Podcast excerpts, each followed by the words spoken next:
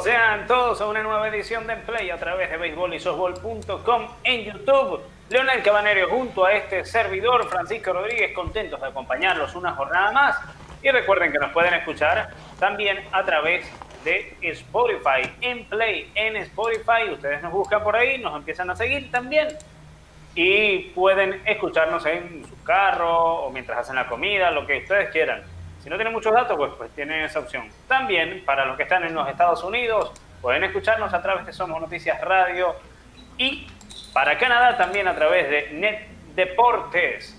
Por todos lados, en Play, a través de beisbolisobol.com, evidentemente en YouTube. No olviden suscribirse, darle like a este a este a esta emisión y evidentemente activar las notificaciones. Bienvenido, Leonel, a la edición número 150 de Play. Saludos, Francisco. Saludos a todos los amigos que se conectan ya desde acá. Mira, por ahí está Juan Miguel Ponce, dice, y Juan Ángel Davalillo. Está un amigo cubano en Perú, que es amante del béisbol. Bienvenidos a esta misión 150 de En Play, hoy viernes 17 de julio del año 2020. Simpático, agradable extraordinario año que estamos pasando, Francisco. Vamos a, a dar inicio a la información de esta semana, no antes de pasar por la pregunta del día, Francisco. Vamos a, ver la, pregunta del día. Él la tiene, léala usted, Francisco, que está súper fácil. Así es. ¿Cuál es el lanzador más ponchador en la historia de las grandes ligas? El lanzador que más ponches tiene en las grandes ligas, ¿quién es? Esa es la pregunta del día a través de Enplay. Así que usted puede votar eh, en esta pregunta en la comunidad, puede votar. Vamos a revisar, Leonel, cómo están esas votaciones. En la pestaña de la comunidad puede entrar y votar ahí. Esta creo que es la pregunta más fácil que hemos hecho de, todas las emisiones del Play. Esta, la, la pregunta está súper fácil. La pregunta del día, ¿cuál es el lanzador más ponchados? Hasta el momento, Nolan Ryan tiene 71%, Roger Clemens 16%, Randy Johnson 10% y Steve Carlton 3%. Así están las votaciones en estos momentos para el eh, para esta pregunta del día. Y de inmediato, Leonel, pasamos a revisar los titulares. Esto parece un noticiero ya. Así es. titulares Ahí está Yaciel Puig. Nada más y nada menos. Y es que Yaciel Puig, Leonel, como está en el título, ¿no? Dio positivo para coronavirus. Nada más y nada menos. Qué problemón para Yaciel Puig que tardó un rato en conseguir equipo y ahora salió positivo. Eso estaremos hablándolo a continuación, ese tema, las implicaciones que esto traerá para Puig en esta temporada. Sígalo. Por ahí está el amigo Polanco, Francisco, da positivo también en la prueba de coronavirus. Y estas pruebas que se están haciendo y se van a seguir haciendo durante toda la campaña mientras este periodo de pandemia. Y evidentemente cada vez van a ir saliendo más jugadores. Y como lo dije en algún momento, Francisco, esto va a ser un, un tome y dame, esto va a ser un vaivén entre ir y venir de los peloteros de esta lista constantemente. Esto va a ser inevitable. Este es uno que se incorpora, Gregory Polanco, pero Francisco, tenemos en titulares el, el, que llega, ¿no? que ya pasó por el coronavirus. Salvador Pérez, el receptor venezolano, hace unos días ya se reportó con el equipo, está entrenando y ha demostrado, Leonel, estar a plenitud de sus condiciones, en forma totalmente eh, Salvador Pérez, así que por el lado positivo. Así es. Al igual como se afectan los jugadores, están también saliendo afectados o en este momento los umpires. Hay un grupo, el grupo titular de umpires que, que hacen vida en las grandes ligas, al menos un grupo de 10 que han manifestado, no está en la lista del comisionado del béisbol ni las grandes ligas han dado la lista oficial de estos 10 umpires, pero es un grupo eh, considerable, tomando en cuenta la cantidad que decidieron no participar esta temporada en las grandes ligas. Tomando en cuenta también que el promedio de edad de los umpires en algunos casos es bastante alto y, es considerada población vulnerable. Tiene, claro, de alto riesgo. Claro, tiene su sentido también. Entonces este grupo de al menos 10 umpires han decidido no participar en esta temporada 2020 del béisbol de las grandes ligas. Y por último, el lanzador Kyle Hendricks de los Cachorros de Chicago fue anunciado como el abridor en el Opening Day. Eh, también otros de los que han sido anunciados en estas jornadas previas. Eh, José Berríos por los Mellizos de Minnesota. eh, estará en el pitching box, en la lomita, en el Opening Day por cada uno de los respectivos equipos. Justin Verlander por los Astros, fue anunciado por el manager Dusty Baker, así que ya poco a poco se va develando porque le digo algo, Leonel, estamos a menos de una semana para que arranque la fiesta del béisbol de las grandes ligas y todas las noticias evidentemente las tendrá usted a través de Emplay. Mira, Francisco, hoy es 17 exactamente. La temporada comienza el jueves 23. Son solamente días. Por ahí eh, están pautados unos juegos de pretemporada, ¿no? Porque se están haciendo juegos interescuadra, que quiere decir, es como la, la, la, clásica caimanera o la zorra de entrenamiento, donde los mismos equipos, los mismos peloteros del mismo equipo, se estructura un line-up, se hace unos juegos simulados eh, son juegos, eh, se lanza, es un juego tal cual, pero entre los mismos peloteros del mismo equipo. Eh, por ahí los Yankees, si no me equivoco, los Mex, ¿usted tiene esa información con respecto a los equipos que van a participar en, estos juegos pretemporadas? No son muchos, son dos, tres encuentros nada más. De hecho, ojo, hoy para esta jornada hay unos cuantos juegos ya pautados y que se han ido desarrollando en estos últimos días. De hecho, para mañana hay un bonito juego entre los Yankees y los Mets, una prueba de lo que veremos esta temporada. Eh, eso será sábado y domingo. Los dos juegos que tendrá en el, caso de los Mets de Nueva York serán sábado y domingo ante los Yankees. ¿En el Yankee Stadium o en el City Field? Van a primero en el City Field y el domingo en el Yankee Stadium. Okay. Eh, bueno, pues siguen los equipos en interescuadra, hoy viernes, mañana sábado Yankees Mets eh, Phillies nacionales y los indios estarán enfrentando a los piratas de Pittsburgh. El día domingo repiten Yankees Mets contra Yankees, Orioles Phillies, eh, Medias Blancas contra los Cachorros y los Diamondbacks enfrentando a los Dodgers de Los Ángeles.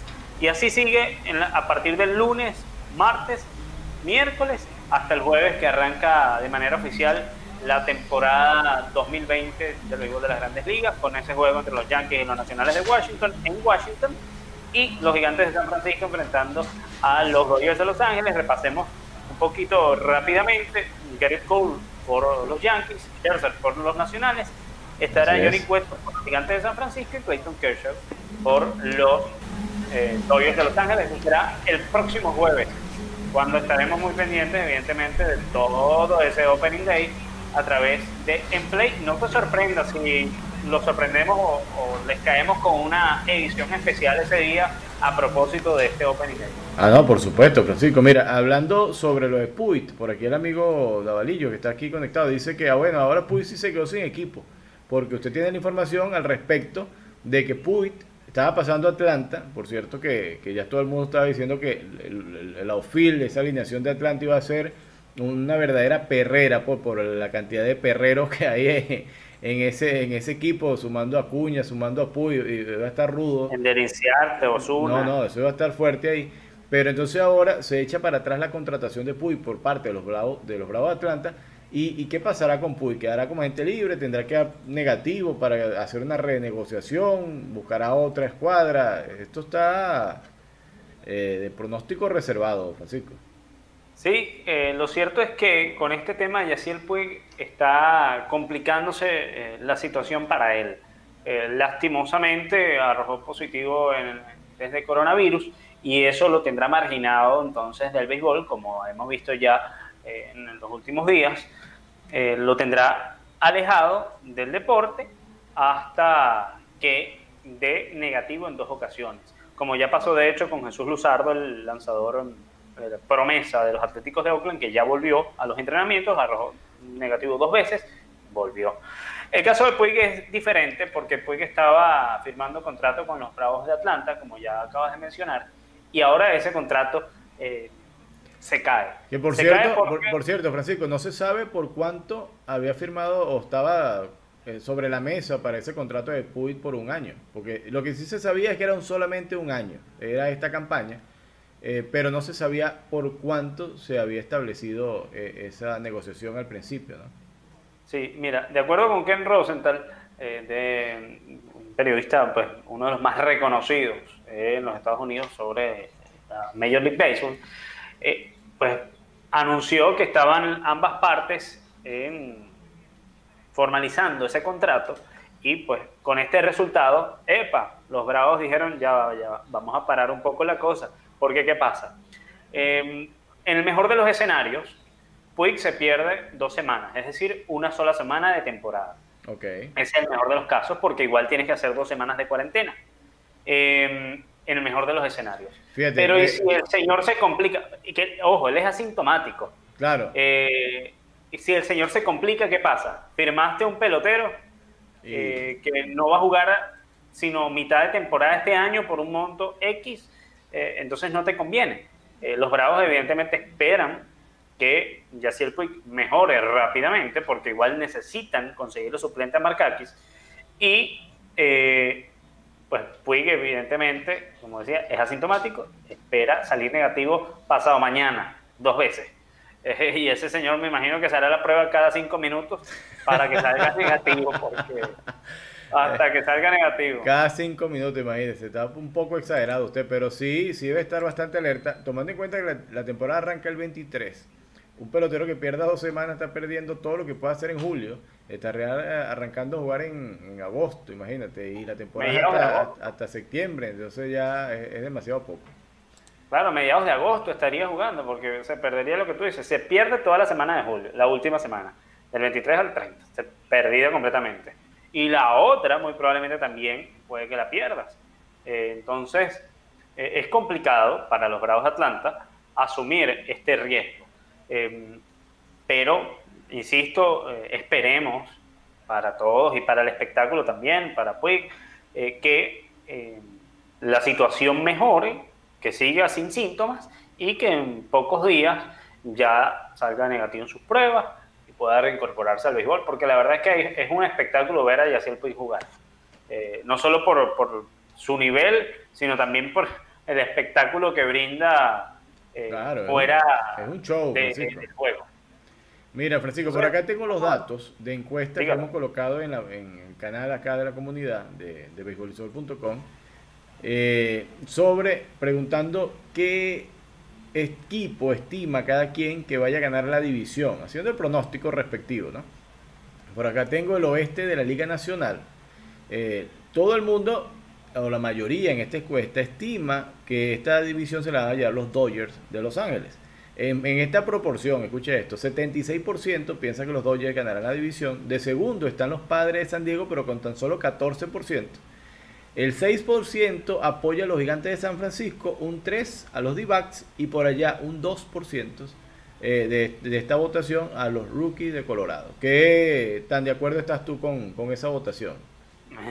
Pero es que, y, y, ojo, y ahí comenzamos con, la, con este análisis de la Liga Nacional eh, en esta temporada corta. Comenzamos por la, por la división más fácil, entre comillas, ¿no? Y donde obviamente, Leonel, tú leíste en esos resultados, los más acertados posibles. Los Dodgers de Los Ángeles no tienen otro contendiente que, que les dé batalla ellos mismos son sus. Eh, en dado caso que, no tenga problemas con su relevo, que la ofensiva no camine en algún momento, básicamente eso ah, sería. Ahí no hay tutía. Ahí los Dodgers de Los Ángeles clasifican de primero cómodo. Fíjese, si no clasifican de primero, mira, eso es una locura, algo inimaginable. Mira, yo voy a hacer un ejercicio, Francisco. Yo voy a anotar tus pronósticos y, dentro de dos meses, tres meses vamos a evaluar eso. Entonces tú pones en el oeste de la Nacional, estás colocando los Dodgers, estás de acuerdo con la votación del público acá en la página. Ahí, mira, ahí es que ahí no hay nada que perder. Los Dodgers de Los Ángeles es uno de los equipos más ganadores en los últimos años en el béisbol de las grandes ligas. El año pasado el récord que tuvieron fue de 106 y 56. Y el más cercano, Arizona, estuvo a 21 juegos con récord de 85 y 77. Ahí ya por ahí lo sacas completico, mira, 2 más 2 son 4. Eh, ponle que este año los Dodgers no ganen tanto y que otro equipo dé un poquito más de batalla, sí, pero la diferencia igual va a No, pero es que te voy a tirar un dato, los Dodgers es imposible que ganen más que el año pasado. Bueno, obviamente. pero, Eso es imposible. el registro igual creo, o sea, no lo mismo, no van a llegar con eh, por encima de 10 juegos con respecto a otros de los equipos. Ok, ok, pero te voy a hacer una pregunta precisa, una pregunta precisa. ¿Cuántos juegos crees que ganen los Dodgers esta temporada de 60? Yo creo que ganan unos unos 40, voy a anotar. 40 juegos. 40 juegos, ok. Francisco está diciendo que los Dodgers se llevan el oeste de la Nacional con 40 victorias. 40 y 20 sería el registro de, eh, ¿cómo se llama? Cheo Feliciano, ¿qué se llama el que canta 40 y 20? 40 y 20. José José. Entonces, el pronóstico de Francisco es el pronóstico José José. 40 y 20 para los Dodgers en el oeste de la Nacional, ¿ok? Mira, el año pasado tuvieron registro de 654. Eh, ese fue el promedio. Entonces, eh, yo creo que entre 35 y 40 victorias deberían estar. No me lo cambie, no me lo cambie. Ya me dijo 40 y 20, ok. Ya, ya dejaste a los Dodgers, tienen que ganar 40 juegos. Vamos ahora, Francisco, con la central de la Nacional. Fíjate. Esa sí es complicada. y la división este de la Nacional, más complicada todavía. Ok, pero vamos con la central de la Nacional. La central de la Nacional, nuestros amigos eh, que votaron acá en la pestaña de la comunidad, en esta encuesta, tienen a los cachorros Cubs, a los, a los cachorros de Chicago, eh, con 45%, Francisco de primeros, de favoritos en esta división y detrás de ellos tienen a los cerveceros de Milwaukee con 30%. Fíjate que el diferencial no es tan amplio como los Dodgers en, el oeste. Eh, terceros en esta división, Cardenales de San Luis con 14%, eh, los Rojos de Cincinnati 6% y a un 5% ahí de último están los Piratas de Pittsburgh.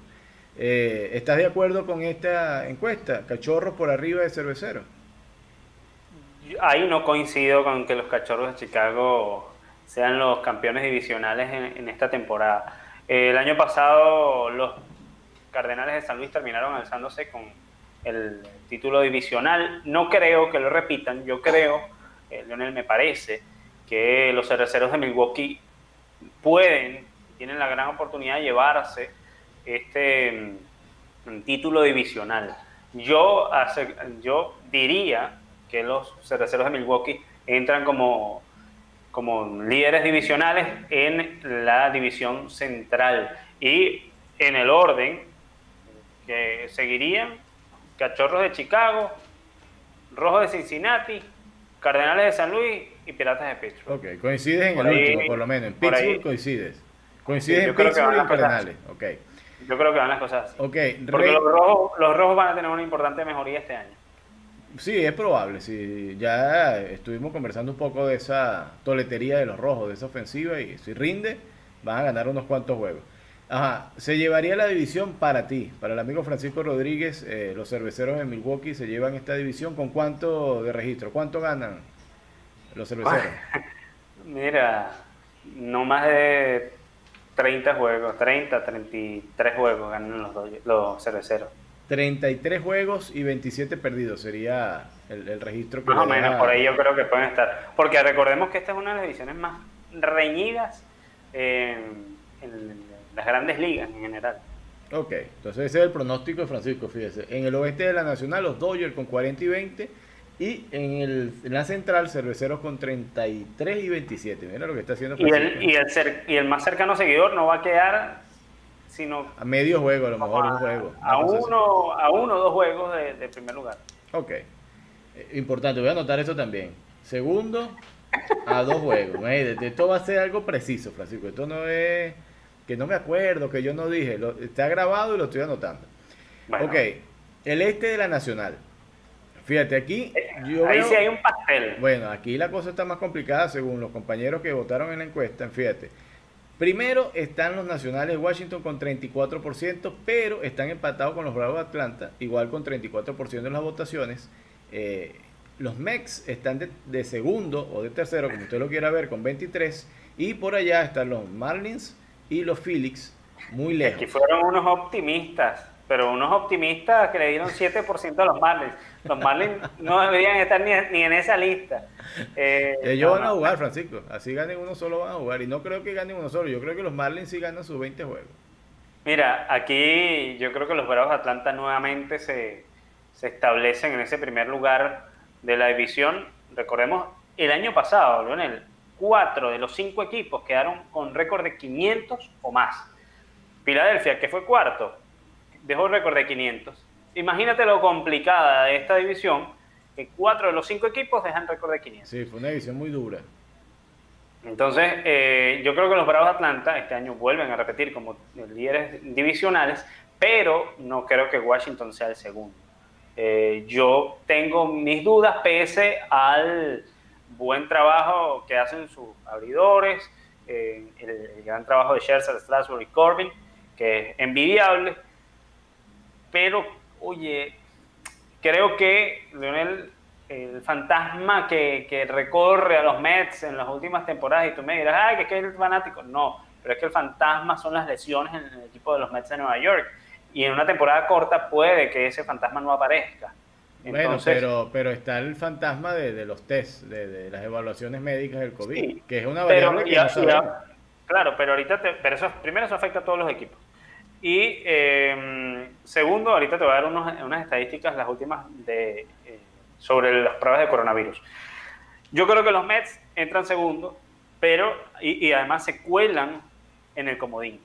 Yo creo que, eh, o sea, en, esa, en ese juego de comodín entrarían Mets y los Cachorros de Chicago, me parece. Y ahí después Washington, Filadelfia y Miami. Me parece que, bueno, si me vas a preguntar por, el, las victorias de, Atlanta, lo mismo, yo creo que 33 y, y, 33 y 27, una cosa así. 30 y 30, una, una cosa bárbara, no, 33 y 35 juegos. 33, voy a ponerte 35 juegos. 35 y 25 sería el registro de... Algo así. De Atlanta para es una división muy pareja y la mayoría, o sea, vas a tener 40 juegos contra tu misma división, dentro, de tu misma división y 20 con la división este de la Liga Americana, que sí, tienes equipos donde pueden ser accesibles, pero tienes, los tienes a los Yankees, tienes a, Tampa Bay, tienes a los Medias Rojas, pese a todas las falencias que tienen en estos momentos. Eh, y bueno, tienes a, los azulejos que también, bueno, presentan un equipo interesante, no para eh, llegar a la Serie Mundial, ni mucho menos, pero eh, sí tiene, va a tener sus complicaciones, a diferencia de los Orioles de Baltimore, que bueno, eh, viene a ser uno de los equipos en estos momentos más débiles de, las grandes ligas. ¿no? yo creo que, que, sí quedaría. Eso sería así, ese es el pronóstico suyo. Yo voy a ser un poco más efímero y voy a dar mi pronóstico. En el oeste de la, Nacional, los Dodgers, ahí no voy a discutir con nadie, son los favoritos. Si los Dodgers no clasifican de primero, bueno, ya eso sí será eh, una, una sorpresa.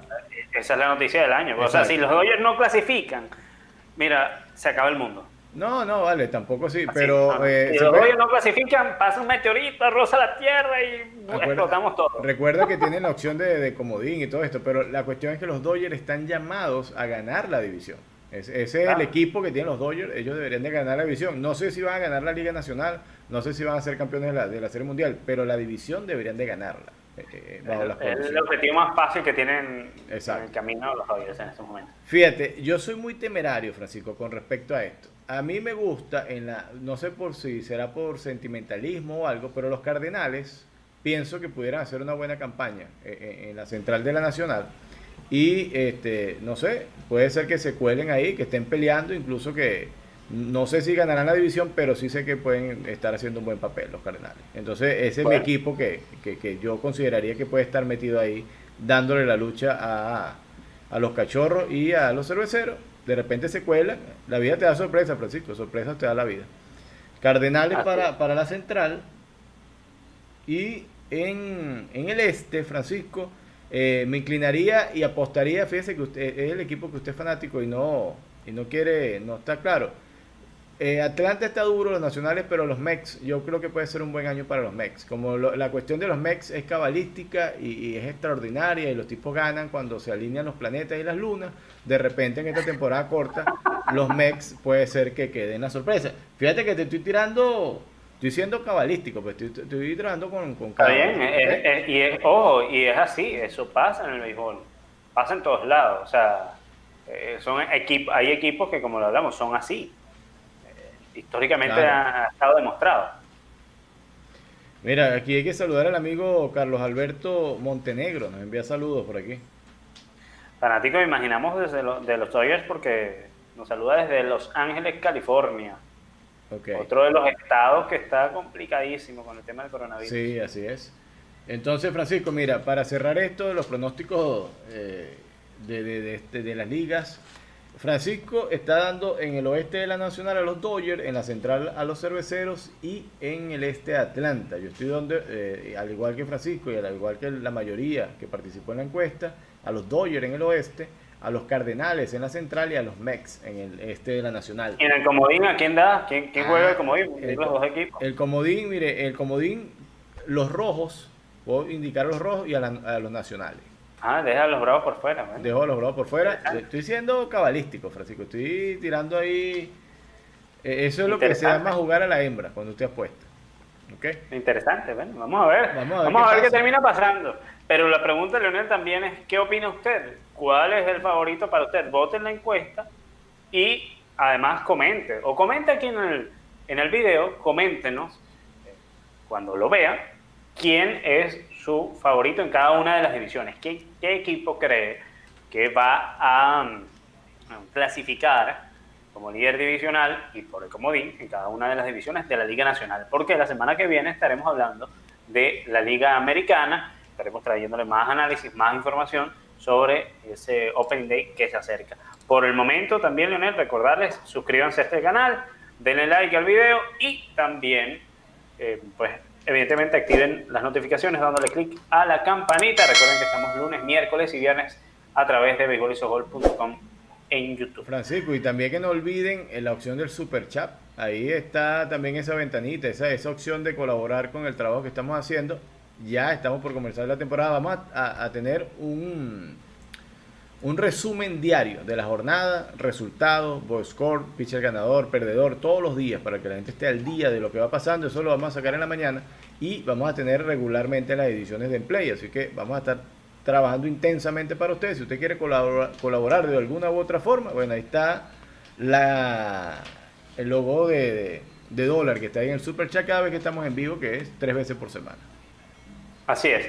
Por ahí Carlos Alberto dice, seguirá la final de la Nacional con los Nationals. Dice Dodgers Nationals en, la final de la Liga Nacional, esa serie de campeonato. Bueno, temerario acá de una vez Carlos Montenegro diciendo cuál será la final de la Liga Nacional. Yo creo que, que Washington no, no, no repite. No camina este año. Es muy difícil que un equipo repita. Mire, sí, está diciendo Dodger National, dice Carlos, para la final de la, de la Nacional.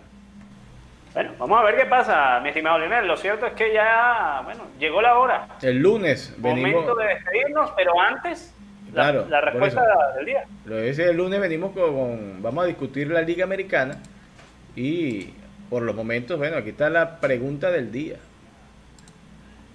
¿Cuál es el lanzador, más ponchador en la historia de las grandes ligas, Lionel? Dígalo usted. Vamos a, mostrarle acá la, la respuesta del día, Francisco. Esa estaba facilita.